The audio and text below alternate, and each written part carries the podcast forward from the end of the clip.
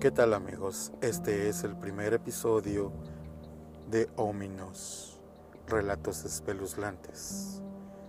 Si te gusta, dale like a la publicación y mándanos más de tus relatos si quieres que se escuchen en este episodio o en los siguientes episodios. Espero lo disfruten y les guste. Ojalá que salgan vivos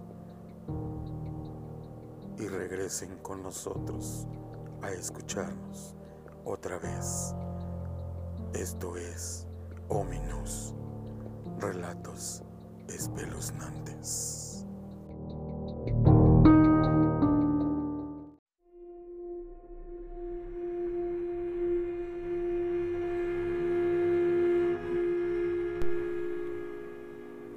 El paso de la llorona escrito por Tony Rivera para Ominous.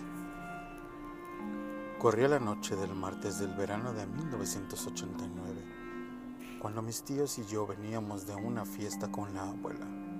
Eran las 12 de la noche.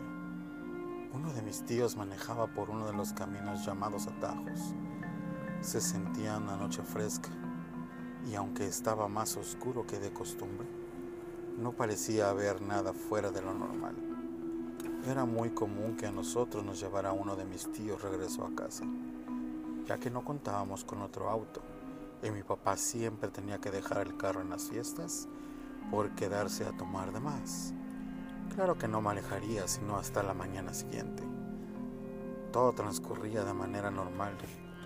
Como mencionaba, todo bien hasta que llegamos al cruce de un río que se encontraba seco en esa época, el cual en sus buenos tiempos abastecía en gran medida a la colonia en la que vivíamos.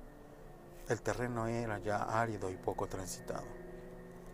Siempre estaba oscuro y de momentos era tenebroso, pero siempre lo cruzábamos por el día y en la noche nunca se cruzaba solo o tan de madrugada. El cruce tenía que ser rápido y sin problemas, dado que íbamos en un carro todos. Cuando bajamos por el camino de tierra, que se había convertido en un improvisado puente hacia otra de las colonias. De hecho, la colonia en la que nosotros vivíamos se empezó a sentir un frío fuera de lo normal. Como ya dije, la noche era fresca, pero no al grado de sentir que las manos y las piernas se enfriaran de tal manera que parecía que tocabas un muerto. Y de las bocas de todos en el carro despidiera un vaho peculiar de la temperatura cuando es muy baja. Aunado a esto, las luces del carro empezaron a prender y apagar, como si mi tío las estuviera moviendo con el switch, con la peculiaridad que también las luces del dentro del auto hacían lo mismo. En un instante, el carro paró de súbito, el motor se apagó y nos quedamos varados en medio del cruce del río. Nosotros todavía sin saber qué nos esperaba, solo alcanzábamos a preguntar con tranquilidad qué estaba pasando. Cuando al momento de terminar las preguntas, una silueta comenzó a formarse enfrente del auto de mi tío. Era primero como una silueta transparente, después se fue transformando en una Mustang sin todavía saber qué era o quién, todos nos empezamos a poner muy nerviosos y algunos de nosotros ya estábamos asustados por no saber de dónde venía tal imagen.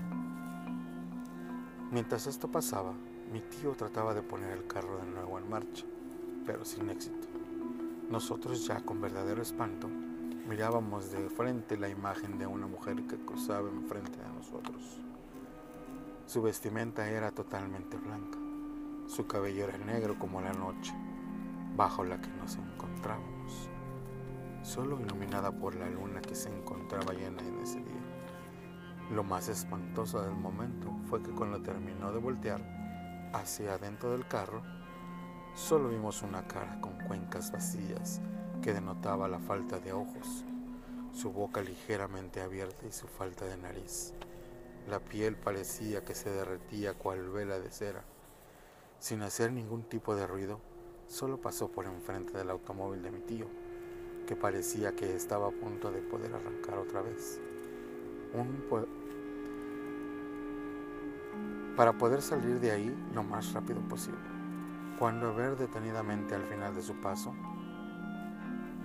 nos dimos cuenta de alguno de los nos dimos cuenta de algo que nos heló más la piel, como si nos hiciera falta en ese momento. La imagen de aquella mujer no caminaba, iba flotando y sin más, solo se fue desvaneciendo en la oscuridad de la noche. Mi tío ya en ese momento había prendido de nuevo su automóvil y sin más demora nos fuimos de ese lugar al cual después de ese evento le terminé llamando el paso de la llorona.